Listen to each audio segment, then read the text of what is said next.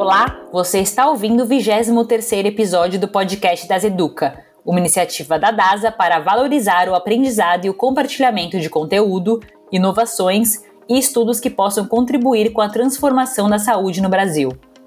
Se você quiser conhecer a programação das lives, assistir às videoaulas e saber as novidades, acesse o nosso site www.dasaeduca.com.br ou mande um e-mail com suas dúvidas e sugestões para dasa.educa@dasa.com.br. Queremos ouvir você para que juntos possamos construir um novo canal que tenha o propósito de gerar e fomentar conhecimento para o setor de saúde.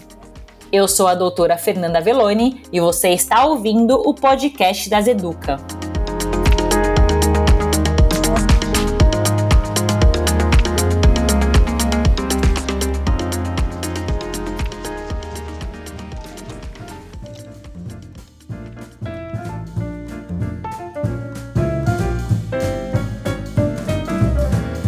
Olá, doutor Renato, doutor Pedro, doutor César, muito bem-vindos ao podcast das Educa. Uma honra enorme ter vocês três aqui representando a nossa especialidade. Para começar, gostaria que a gente fosse aqui para um caminho de estabelecer um panorama assim da radiologia no Brasil e do mundo, né? Então, é, tentar fazer aqui um breve histórico, né? Então, acho que a radiologia talvez tenha sido uma das primeiras principais especialidades uh, da medicina que foram impactadas aí por transformação tecnológica, né, do, de sentido a chegada de novos equipamentos. Então, começamos aí com raio-x, ultrassom, tomografia, ressonância, imagens híbridas funcionais, né, e o mesmo no que diz respeito à disponibilização das imagens, né, então filmes, fax, CD, nuvem, prontuário eletrônico, aplicativo e chegando até uma, uma atualização agora de impressão 3D, realidade virtual. E de novo, num cenário ainda mais atual, ela volta a ser impactada com chegada de novas tecnologias, famosa a inteligência artificial, machine learning, banco de dados e etc. E tudo isso num, num espaço de tempo relativamente curto, né? Então, veja que eu tenho menos tempo de profissão e eu mesma já vivenciei algumas dessas mudanças. Então, queria ouvir de vocês que já estão há mais tempo nessa especialidade, uh, como foi e como tem sido a experiência de vocês diante de toda essa evolução? Contem um pouquinho para a gente. Bom dia, muito obrigado por estar participando aqui desse projeto do Das Educa. Acho que é muito interessante,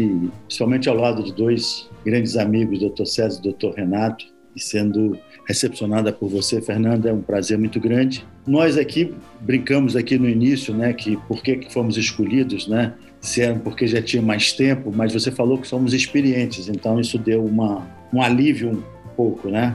Exatamente. Mas nós somos quase dinossauros né, nisso aí. Nós, nós fomos treinados é, na radiologia convencional e na, na, nesta transição foi que surgiu a tomografia, né, no início dos final dos anos 70 início dos anos 80 e ao mesmo tempo a ultrassonografia e logo depois a ressonância, quer dizer, foi uma, uma mudança profunda e, e, esta mudança profunda é, acho que mudou completamente a nossa especialidade que saiu dos porões dos hospitais, onde era escondido, era sempre em subsolo, era uma coisa meio escondida. Se falava até que a gente ia deixar de ser médico para ser radiologista. Então, existia toda uma, uma, uma situação em cima disso e passamos a ser a vitrine de qualquer hospital de ponta, com as tomografias, ressonâncias, PET-CT.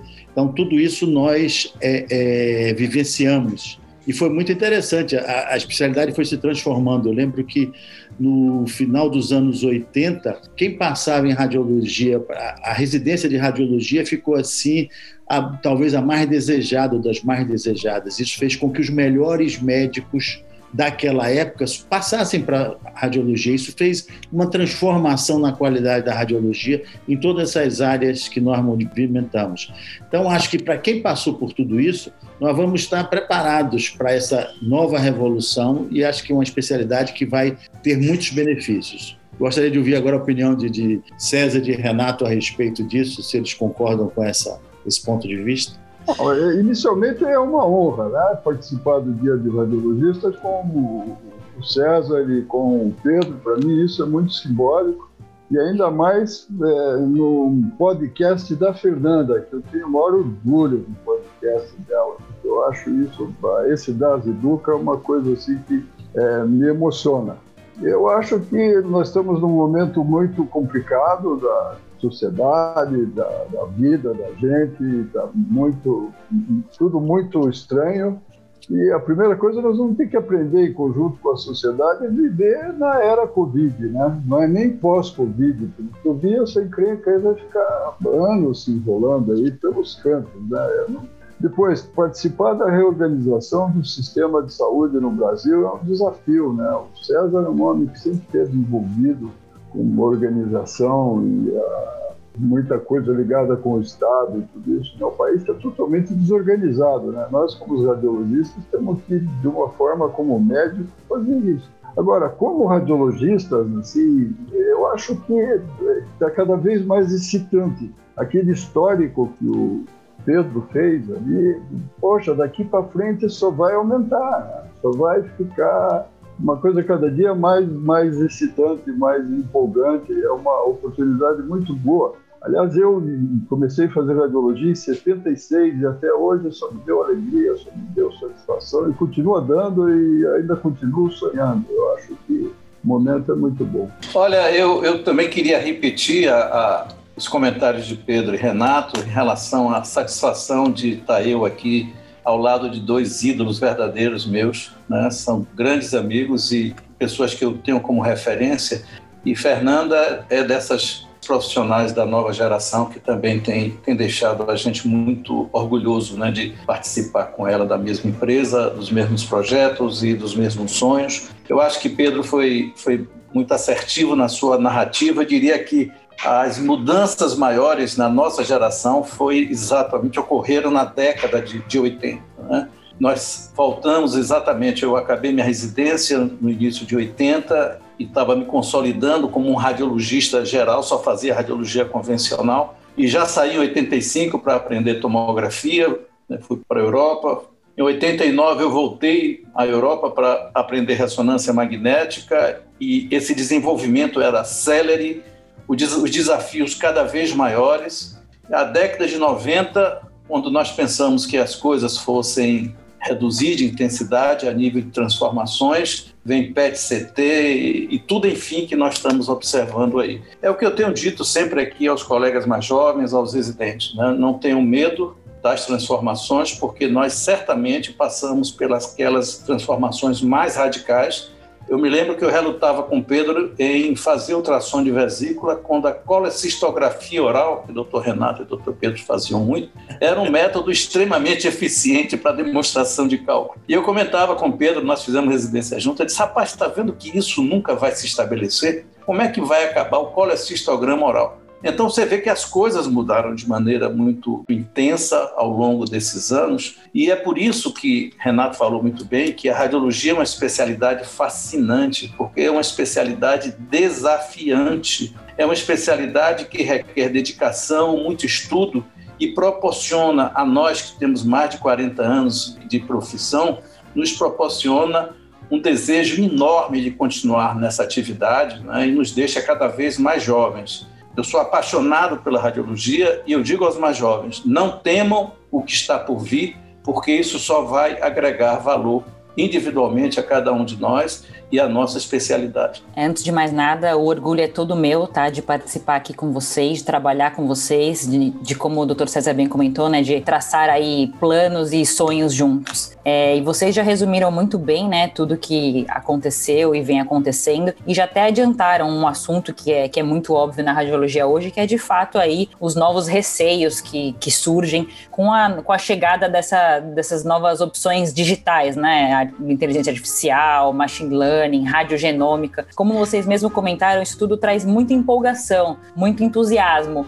Mas a gente é, não pode negar que no início isso trouxe aí um certo receio, né, na nossa especialidade, uma certa, um certo questionamento para onde vamos, o que vai acontecer, é, e, e, muitos até não médicos, né, comentavam, ah, os radiologistas vão ser os primeiros a ser substituídos, né, e hoje, após um certo amadurecimento do assunto, a gente já sabe que não é bem assim, como vocês já, já disseram muito bem, né, que provavelmente o conjunto da, da tecnologia e do profissional é, em si vai ser muito favorável para todo mundo. Mas mesmo dentro desse sentido, eu sei que vocês já começaram a falar um pouquinho sobre isso. Quais são os principais desafios nesse casamento aí entre o profissional e a tecnologia na nossa especialidade? Eu acho que o grande desafio vai ser cada vez mais o médico vai ter que estar mais bem preparado ele, ele, ele não vai poder ser um médico mediano.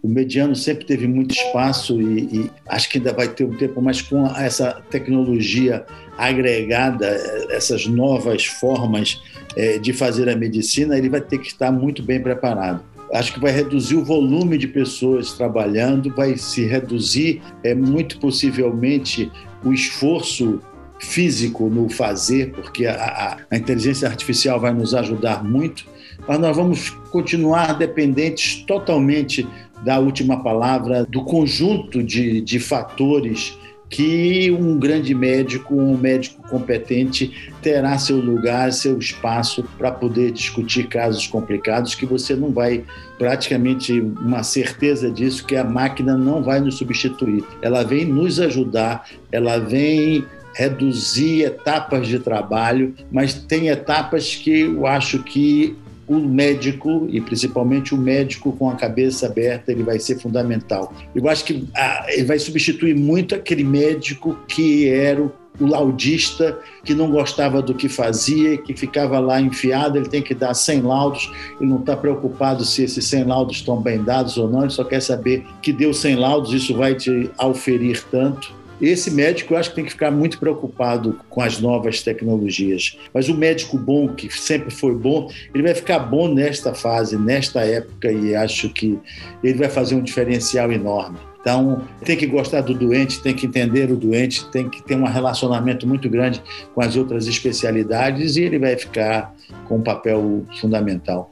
É isso daí. Nós somos médicos é, houve época em que o radiologista era um pequeno empresário e que ele é, podia ser bom como empresário e podia ser bom como radiologista e ele se desenvolvia dessa forma. As coisas é, se modificaram. Hoje é muito difícil qualquer radiologista, pessoa física, ter condições econômicas de dispor de toda essa parafernália que nós precisamos. Então o sistema mudou. Então, nós somos médicos. Os que forem bons médicos vão sobreviver em qualquer circunstância. Agora, é preciso estudar, é preciso gostar do paciente, é preciso se interessar pelo caso do paciente, é preciso ter compaixão, é preciso ser médico. Então, eu acho que quem for médico que bom que veio o machine learning, que bom que veio o big data, porque como é que eu ia enfrentar, doutor Renato Mendonça, já meio semi-gaga, enfrentar a, a, a, genética? Eu não consigo entender nada daquilo da genética. Eu preciso de uma ferramenta que me traduza aquilo para eu poder fazer uma boa medicina. Então, graças a Deus que veio. Agora, nós temos que nos adaptar. Quem foi bom médico, quem sempre foi médico, independente de ser radiologista, endocrinologista, qualquer especialidade, vai sobreviver na, na vida. Quem não for, vai cair fora. É a adaptação do sistema.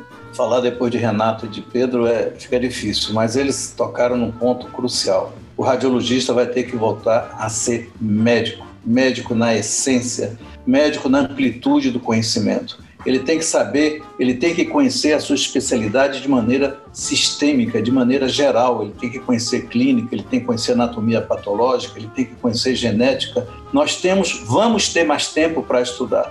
Vamos ter mais tempo porque a nossa produtividade individual ela vai aumentar. Eu aprendi muito, Renato, Pedro e Fernanda, nesse momento da pandemia que eu me entreguei de corpo e alma, eu me apaixonei pelos doentes, a tal forma que eu me agarrei com o coronavírus e ele me levou para a cama no UTI. Eu me senti mais médico do que nunca. O paciente não pode entrar no serviço de imagem e sair sem conversar com o médico, sem sentir a presença do médico, sem ter o acolhimento do radiologista. Ele, ele não pode mais acontecer esse tipo de situação. Nós não podemos ficar trancados, baixando pilha de laudo. Nós temos que ter é, turnos exatamente de disponibilidade do profissional para fazer o acolhimento do paciente.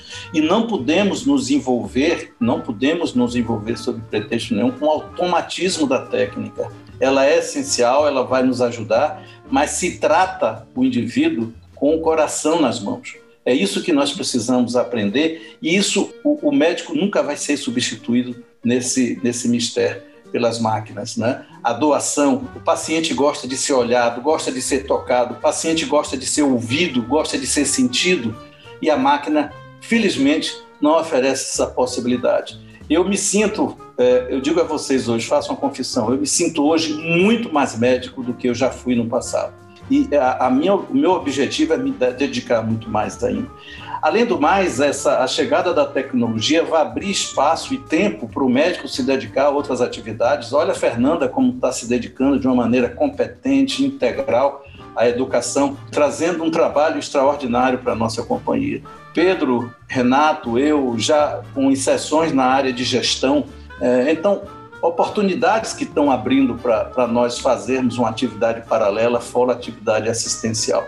Agora, só para terminar, eu já estou falando muito, eu, eu fico muito preocupado é, com o número que a gente vê de escolas, o número cada vez maior de escolas médicas no Brasil. São 350 escolas, até a última vez que eu vi, 350 escolas no Brasil. Só na Bahia, no estado da Bahia, tem 24 escolas. E elas vão crescendo dia após dia. São cerca de 36 mil vagas anuais oferecidas para novos médicos, não é?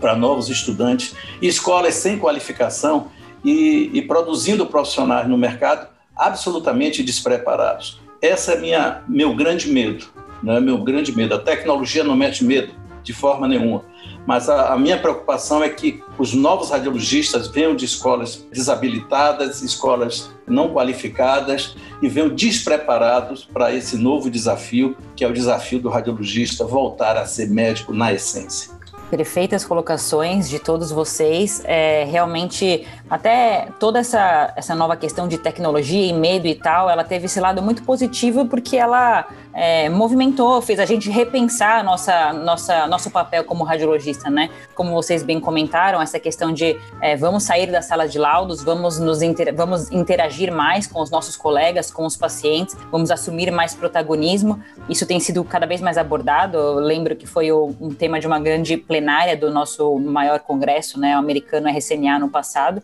e vocês já deixaram bem claro o quanto vocês concordam com isso. E a, a minha próxima pergunta iria de encontro com isso que o Dr. César comentou mesmo, né? Então, vocês como grandes líderes, formadores de opinião, uh, representantes de, de sociedades médicas, universidades, uh, desse novo cenário, tanto de, da, por um lado, a tecnologia, por outro, uma maior demanda na humanização né, da, do nosso dia a dia. Como que a educação do, desses médicos, desses novos formandos, desses novos radiologistas, ela tem que se adaptar a esse novo cenário? Isso é uma grande dificuldade, né? Eu acho que esse ponto que César abordou, tanto o Renato falando do ser médico, né? Que é, não quer dizer que você entra numa faculdade de medicina e você saia médico, na essência da palavra. Mas a humanização é fundamental. E nós que vivemos isso, eu, eu, falo muito com os técnicos e com os médicos que estão no aparelho. Todo mundo deveria ficar doente um dia para entrar numa ressonância ou entrar numa tomografia, onde o técnico te coloca lá dentro você às vezes por algum problema está eh, é, se é, avaliando qual a técnica mais adequada, passa um minuto, dois, três, ninguém te fala nada, daqui a pouco, ah, agora vai começar o exame, você leva cinco, dez minutos e ninguém te diz se o exame está no meio, está no fim, se você tem alguma coisa ou não, quer dizer, você como médico, você passa uma angústia como paciente que todo mundo que está no comando deveria passar para aprender que ali você tem que ter aquela humanização que César falou. É você ter um tempo mínimo para, ou no início ou no final do exame, dar um alô para o paciente. Você não precisa dar um diagnóstico, você não precisa dar nada, você precisa dar carinho, compaixão. Aquela pessoa ali está sofrida, está desgastada, está com medo, está com tudo, está com angústia e uma palavra, um carinho, alguma coisa, mesmo que a notícia não seja boa, mas você vai ter que dar alguma coisa. Não pode você sair dessa nova tecnologia toda que nós temos implantado, um PET-CT, uma tomografia, uma ressonância, seja lá o que for, e você sai, entrou e saiu, viu uma pessoa que fez sua ficha, voltou, entregou e foi embora. E ninguém te disse nada, ninguém te falou nada. E isso é muito comum ah, no dias atuais já, já de algum tempo, e eu acho que só quem. É como o César diz, quer dizer, estado doente como ele ficou, modifica muito a vida. Você vai ter a necessidade, uma carência muito maior de que isto é o que é o fundamental. Nesse tempo de muita máquina, ser gente é tudo. E esse vai ser a diferença do grande médico. Eu queria deixar a impressão de César como paciente internado 12 dias no UTI. A minha sensação é que o hospital só precisa ter um médico, mas precisa ter muitas enfermeiras. De quem eu recebi carinho, de quem eu recebi compaixão, de quem eu recebi amor, de quem eu recebi afeto, foram das técnicas de enfermagem e dos enfermeiros. A ponto que tinha dias que um sentava ao meu lado para ficar conversando sobre amenidade, sobre família, sobre futebol, para distrair o paciente. O médico, ele, ele, ele vai cumprindo aquele ofício dele no processo de automação, seguindo protocolos, vendo o resultado de exames, ele não tem essa percepção de fazer doação ao paciente. Né? Então, a, o meu sentimento de César, paciente, é que no hospital só precisa ter um médico, o diretor e o resto tudo é enfermeiro. Né? Então a gente tem que mudar esse cenário. Esse é o desafio. Para quem tinha medo da inteligência artificial que ia acabar com os empregos, o César é um diretor. Né? É, só mudando um pouquinho a sua última pergunta, eu acho que o desafio da educação e da tecnologia desse momento é enorme, mas eu acho que a gente está é, inovando e se adaptando muito bem. Um exemplo é o seu podcast, o podcast do Das Educa, porque eu tenho que fazer exercício, que não que eu seja um atleta que nem o César, mas eu sou um velhinho que tem medo de morrer, então eu faço exercícios todo dia e eu ando ouvindo um podcast. Então, é um prazer você ouvir um podcast onde você pode aprender. Então, isso é uma inovação na forma de educar. Nós, na sociedade paulista, tivemos um desafio enorme e estamos eh, respondendo à altura de como nos adaptar para educar, né? educar uma geração que é nativa digital, eles já, já, nascem com recursos que nós, por exemplo, os dinossauros aqui, temos dificuldade para atender, né? tateamos, então, o desafio de educar esses jovens. Mas eu vejo iniciativas muito boas. Sempre acredito muito na capacidade de a gente se adaptar, né? O Homo sapiens está se adaptando, é de hoje, né? Então, essas dificuldades, esses momentos difíceis aí servem para reforço. Então, a gente vê muita coisa boa e uma das coisas boas, assim, sinceramente, é o processo das Educa. Está muito bem estruturado, está muito bem desenvolvido. Queria cumprimentar você, o Mogi, é um projeto muito legal. Isso é fato. Eu acho que nós temos que, que desde a graduação, tem que haver uma mudança do currículo. Tem que haver inserção de novas disciplinas, como, por exemplo, enfatizar a ética, a ética profissional, a ética médica. Os programas de residência também têm que se adequar a essa nova realidade e, por fim, as companhias como nós que partimos na frente, fazendo esse processo belíssimo, eu quero ressaltar também, Fernanda, olha como enriqueceu e como agregou. A DASA hoje tem o respeito e admiração dos seus colaboradores médicos, né, dos, seus, dos seus enfermeiros. É impressionante como as pessoas hoje passaram a admirar a empresa pela atitude, pelas ações, é, em todos os aspectos que a DASA deu de suporte nesse período. Então é isso, eu acho que a educação vai ser o caminho, mas ela tem que começar desde a graduação, essa formação, essa reestruturação para criar profissionais com outro perfil, uma outra visão é, do mercado e com esse espírito realmente que é o espírito que norteia a nossa atividade profissional, né, que é o espírito de, de, doação ao paciente. O paciente é a nossa razão de existir. A DASA foi muito feliz em escolher essa afirmação como a principal cultura. Eu tenho aqui na minha frente, no meu gabinete de trabalho, aqui no Image, eu tenho uh, os valores da DASA na minha frente. Quando eu tenho dúvidas, eu recorro a ele para encontrar uma alternativa para seguir uma trilha numa situação que eu estou é, é, com dificuldade. Então, o paciente é a razão de existir do médico, é a razão de existir do médico. Mesmo que ele não seja assistencialista, ele tem que trabalhar no sentido de melhorar a relação do médico com o paciente. Faz muito sentido mesmo, né, doutor César, a gente falar que a mudança tem que acontecer desde a graduação, porque embora a gente esteja aqui falando de radiologia, e a radiologia talvez seja de fato uma das primeiras a sempre ser impactadas por, por essas transformações tecnológicas, isso vai, isso já está se expandindo para todas as áreas, né? Todas as áreas vão ser impactadas de alguma forma, então, independente da especialidade, é, tem que mudar a mentalidade, né? Vocês comentaram muito aí de todas as evoluções rápidas que tivemos durante a pandemia comentaram, e eu novamente agradeço é, as palavras em relação ao Das Educa, que foi de fato uma iniciativa que cresceu muito durante a pandemia, e tudo que vocês comentaram que foi feito na companhia, da, desde de questões operacionais e assistenciais, que, que em meio à crise agregaram muito valor, né, e vão se perpetuar.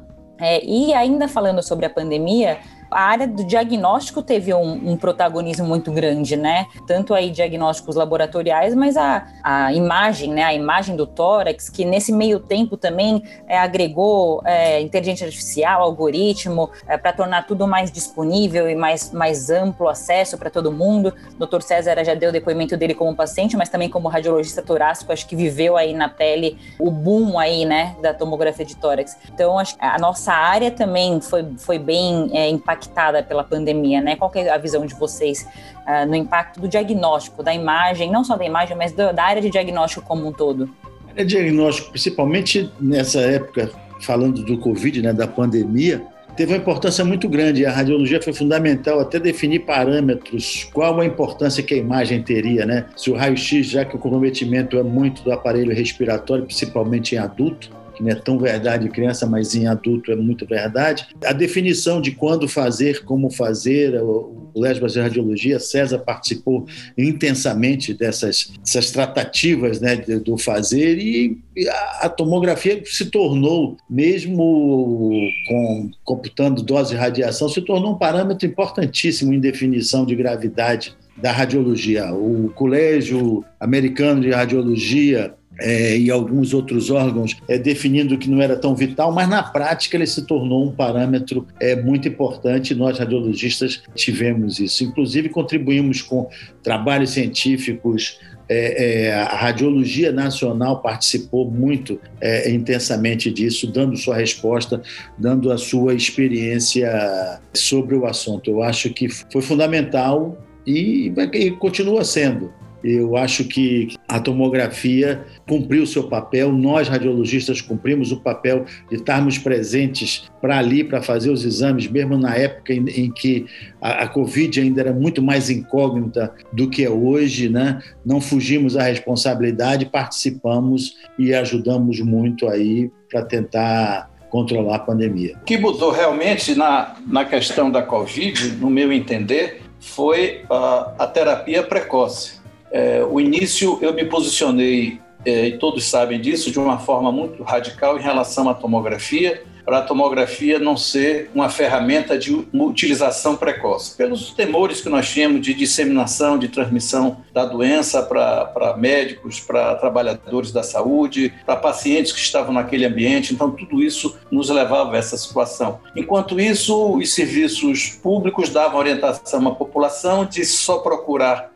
o médico se aparecessem sintomas respiratórios. É claro que quanto mais cedo você entra com a terapia adequada, melhor resultado vocês têm. Né? Isso está muito claro, está muito evidente. Aí o protagonismo da tomografia é completamente diferente. A tomografia começou a ser uma ferramenta de necessidade precoce num paciente que tem manifestações, tem dados epidemiológicos, paciente que tem dados laboratoriais e dados clínicos de que existe a doença instalada no trato respiratório, a tomografia é fundamental para que estabeleça o nível de acometimento dos pulmões. Diante desse cenário, com exceção da tomografia, nós devemos fazer uma discussão, e eu faço isso diariamente, uma hora da tarde, com os médicos que me encaminham para o paciente, eu discuto cada um desses dados, os dados que eles me oferecem, o que eu vou oferecer com a tomografia, e nós, a partir daí, estabelecemos um manejo que nós vamos dar a cada caso especificamente. Se entra com terapia plena,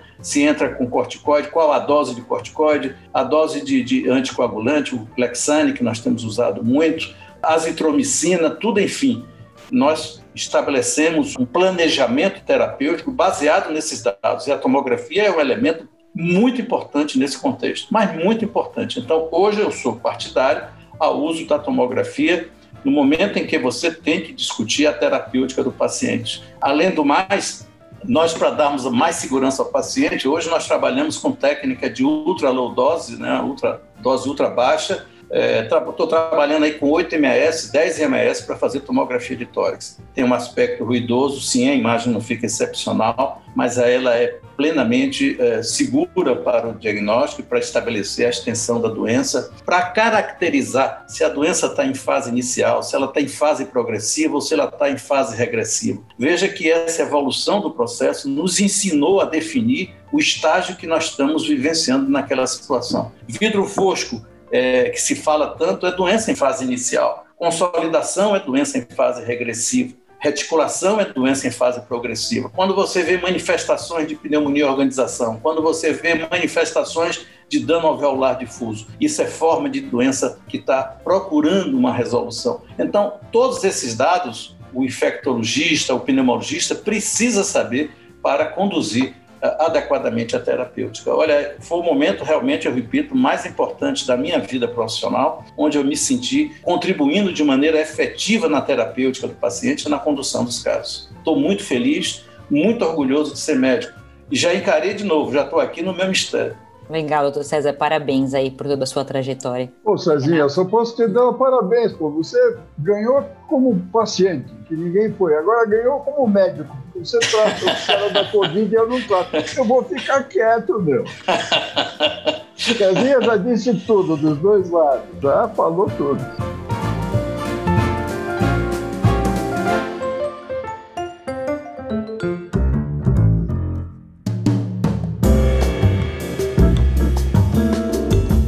Em novembro de 1896, foi apresentada à Faculdade de Medicina do Rio de Janeiro a primeira tese sobre os novos raios que estavam virando de cabeça para baixo a comunidade médica da Europa e dos Estados Unidos. Em apenas um ano, a aplicação dos raios-x ao diagnóstico e à terapia constituía uma parte estabelecida do panorama médico. As opiniões dos profissionais da área de saúde e do público em geral foram positivas e empolgantes em relação à novidade, o fato era que pela primeira vez a medicina havia construído uma máquina elétrica capaz de auxiliar o médico a melhorar o seu desempenho diante de um paciente. Mas quem usaria essas máquinas? Que tipo de treinamento e estudos seriam necessários para essa especialidade? Quem interpretaria as imagens?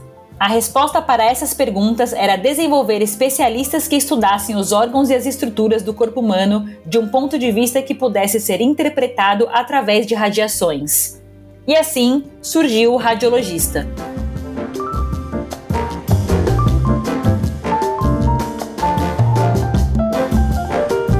Agora, um, um, tema que a gente costuma conversar bastante também, né, entre nós radiologistas, é também a, a, mudança das gerações, né? Então, lá no início, o Dr. Pedro comentou que os radiologistas viviam ali no porão dos hospitais, depois foram para a vitrine dos hospitais, uh, depois, talvez, aí nesse nosso, nosso modelo de produtividade, alto volume, alta demanda, a gente foi voltando aí para a sala de laudo e agora a gente precisa sair de novo, né? E nisso aí foram várias gerações, mentalidades diferentes, né? A profissão, como o Dr. Pedro Pedro comentou no início, muito, em algum momento muito procurada, em outros menos procurada, né? Então aí hoje a gente tem várias gerações trabalhando, né, na mesma especialidade. Como que vocês é, enxergam isso? Vocês, vocês percebem conflitos de geração no dia a dia de vocês, diferentes mentalidades? Essas dificuldades de geração, esses gaps, é, sempre existiram.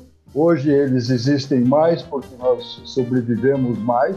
Então você tem exemplo aqui de três anciões que ainda trabalham, né? Então isso, quando nós éramos jovens estudantes, isso era cada vez mais raro. Então nós temos um convívio de geração que é muito maior, que é muito mais amplo e num mundo cheio de conflitos. Então é inevitável que surjam algumas diferenças. É, tem uma geração totalmente nativa digital convivendo ao mesmo tempo com dinossauros que só tinham, dispunham de radiologia geral quando começaram a profissão. Então, é inevitável que existam dificuldades eh, de relacionamento, e isso faz parte. E outra coisa é que nós temos, com, estamos num, num, num dilema, um problema que é o problema de não virarmos commodity. Então, como a Fernanda disse, nós voltamos agora, nos concentramos na sala de laudo, nós temos um grande volume.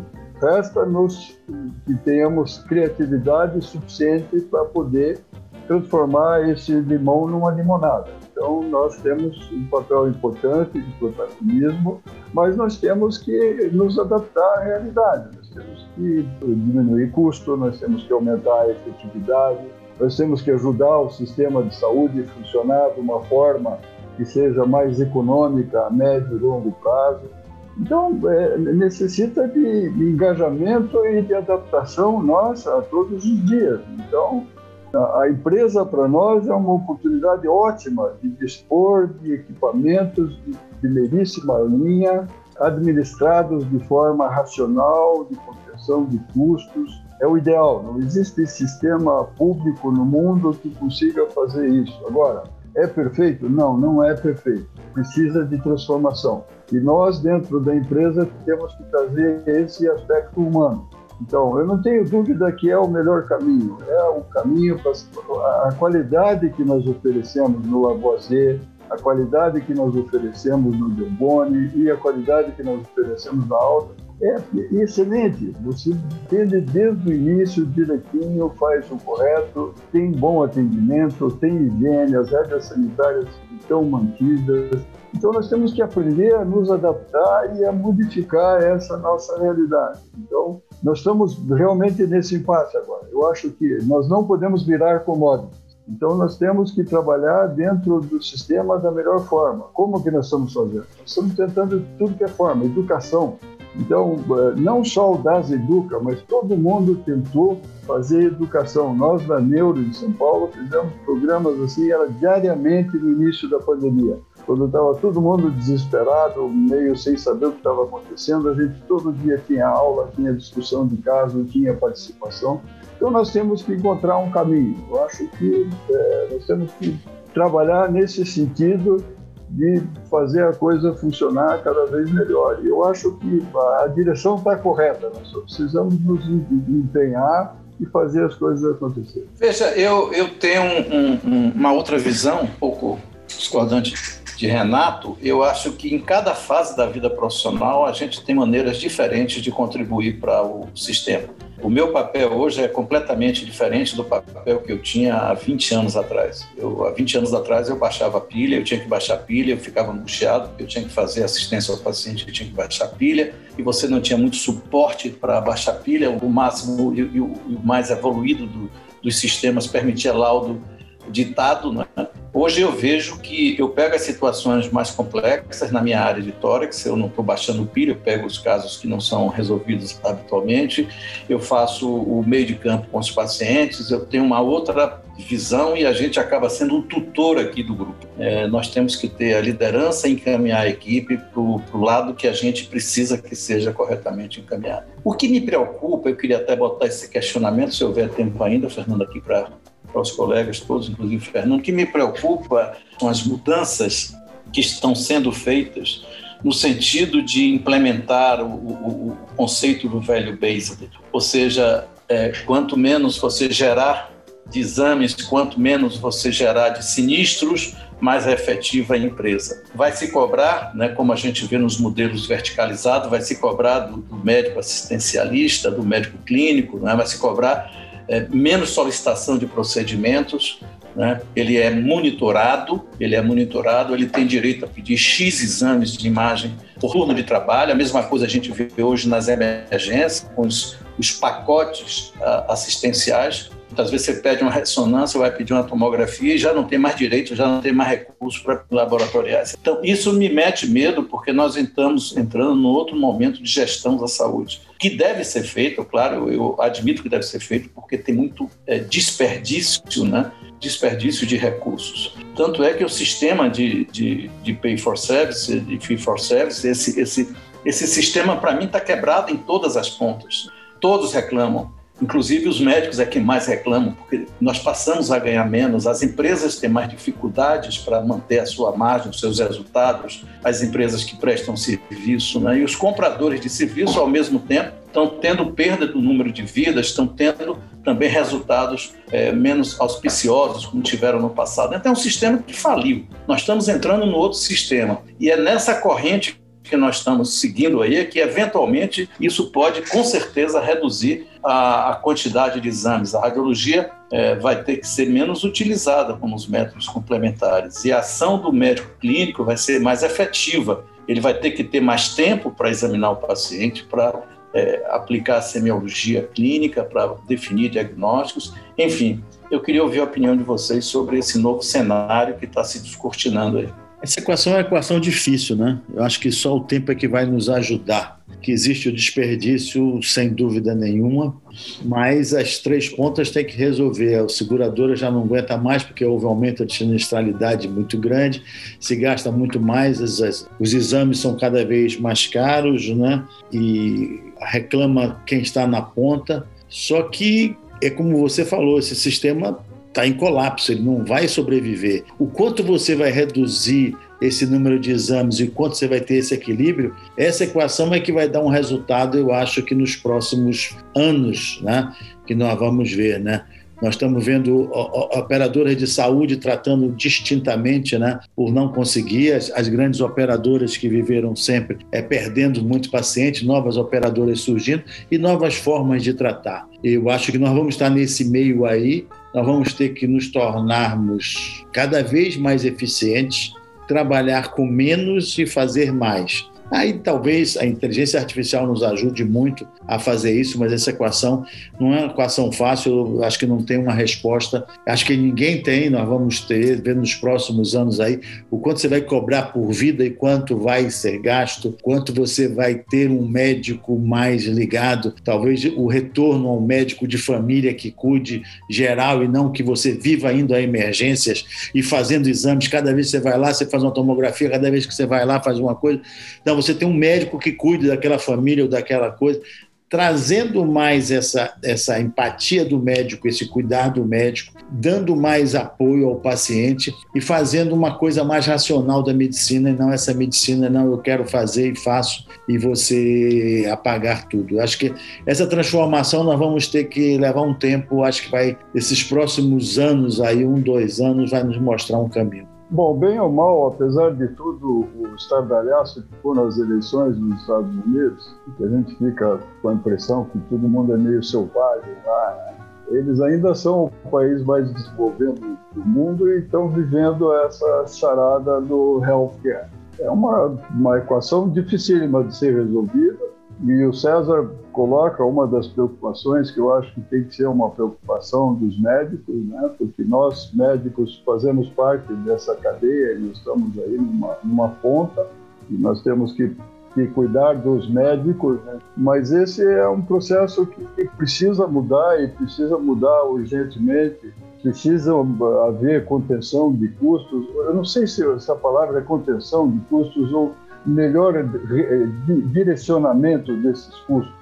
Esses, né, estão sendo alocados esses recursos. eu acho que é, uma, é uma, um momento de, de, de, muita transformação, é um momento que acho que todo mundo tem que participar.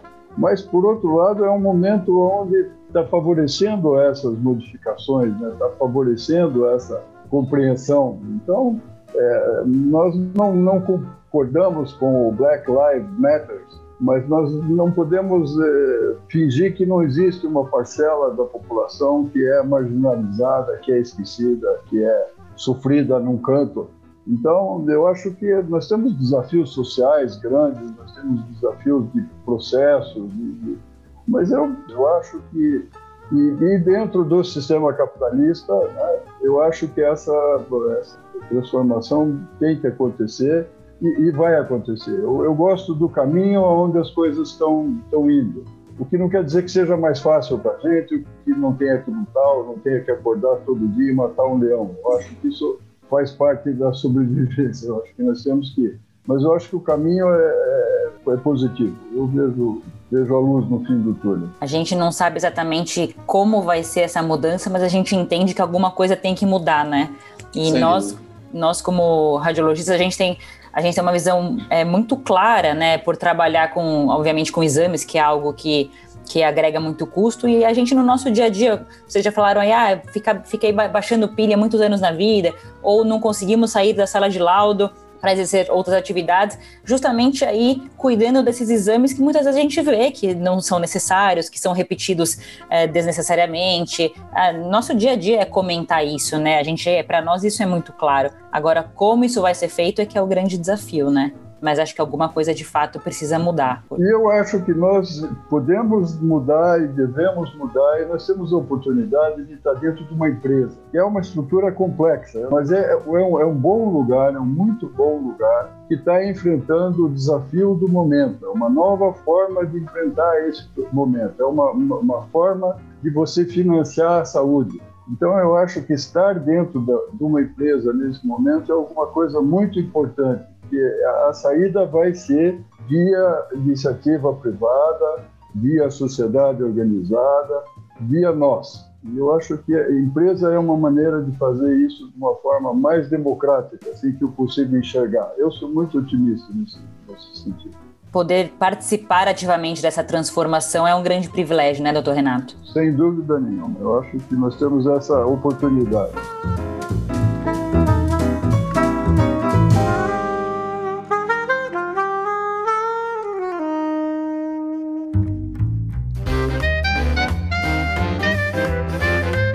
O machine learning, o avanço na integração de sistemas como PACS e RIS, o armazenamento em nuvem e os métodos híbridos são só algumas das revoluções que vemos acontecer na radiologia atualmente.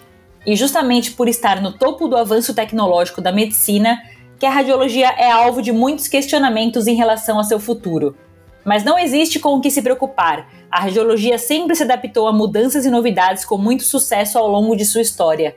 Afinal, as novas tecnologias transformarão todas as áreas da medicina nas próximas décadas. E se existe uma especialidade que já comprovou ser a união perfeita entre habilidades humanas e o auxílio da máquina, essa especialidade é a radiologia.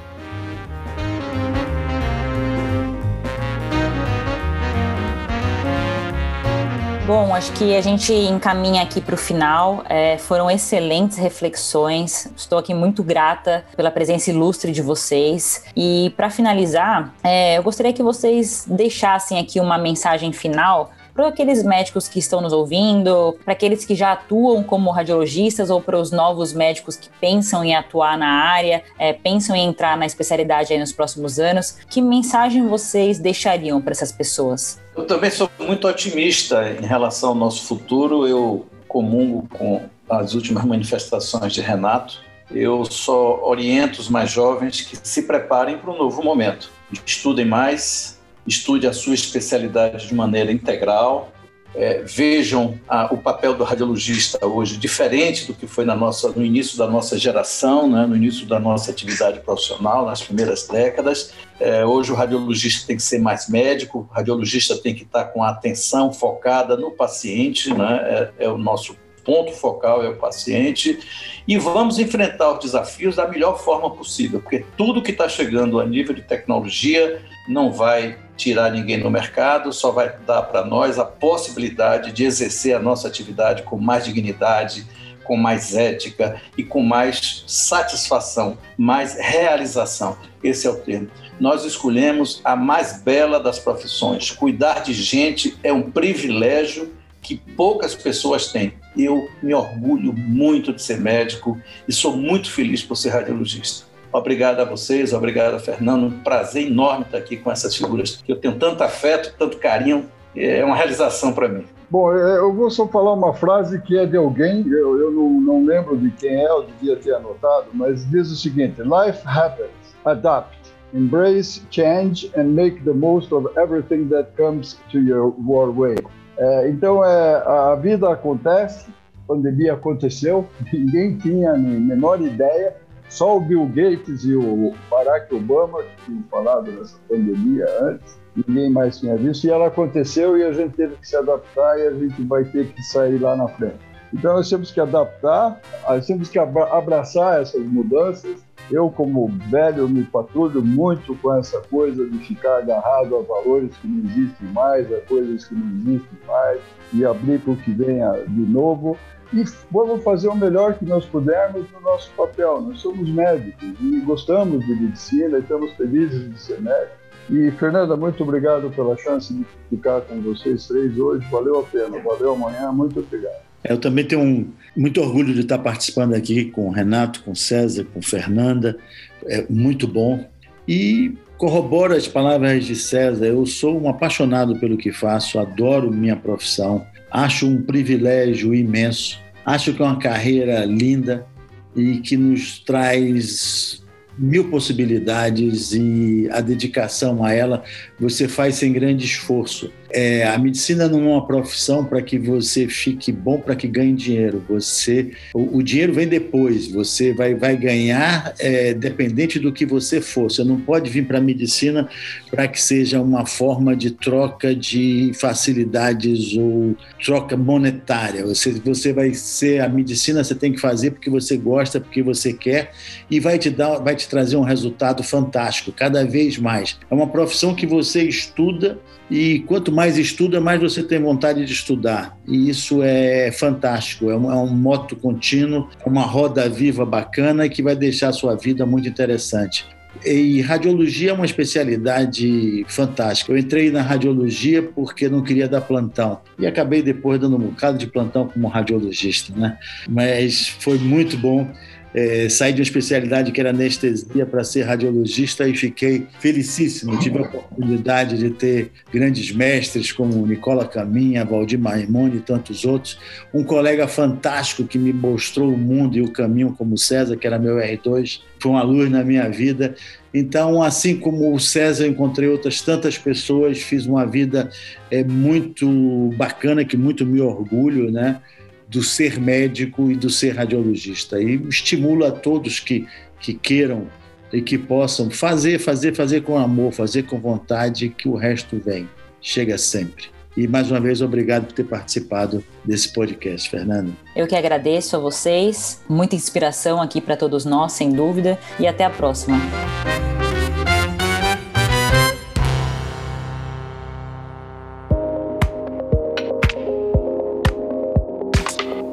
Você acabou de ouvir o podcast das Educa com a participação dos doutores César Araújo, Renato Mendonça e Pedro Daltro. E caso você tenha alguma crítica, dúvida ou sugestão, é só nos enviar um e-mail para dasa.educa.dasa.com.br que responderemos no próximo podcast, que tem episódios novos todas as quintas-feiras no Spotify, Deezer, iTunes, Google Podcast ou na sua plataforma preferida. E se você quiser saber mais sobre dados relacionados ao novo coronavírus, acesse dadoscoronavírus.dasa.com.br. Até a semana que vem e não se esqueça, lave bem as mãos e use máscara.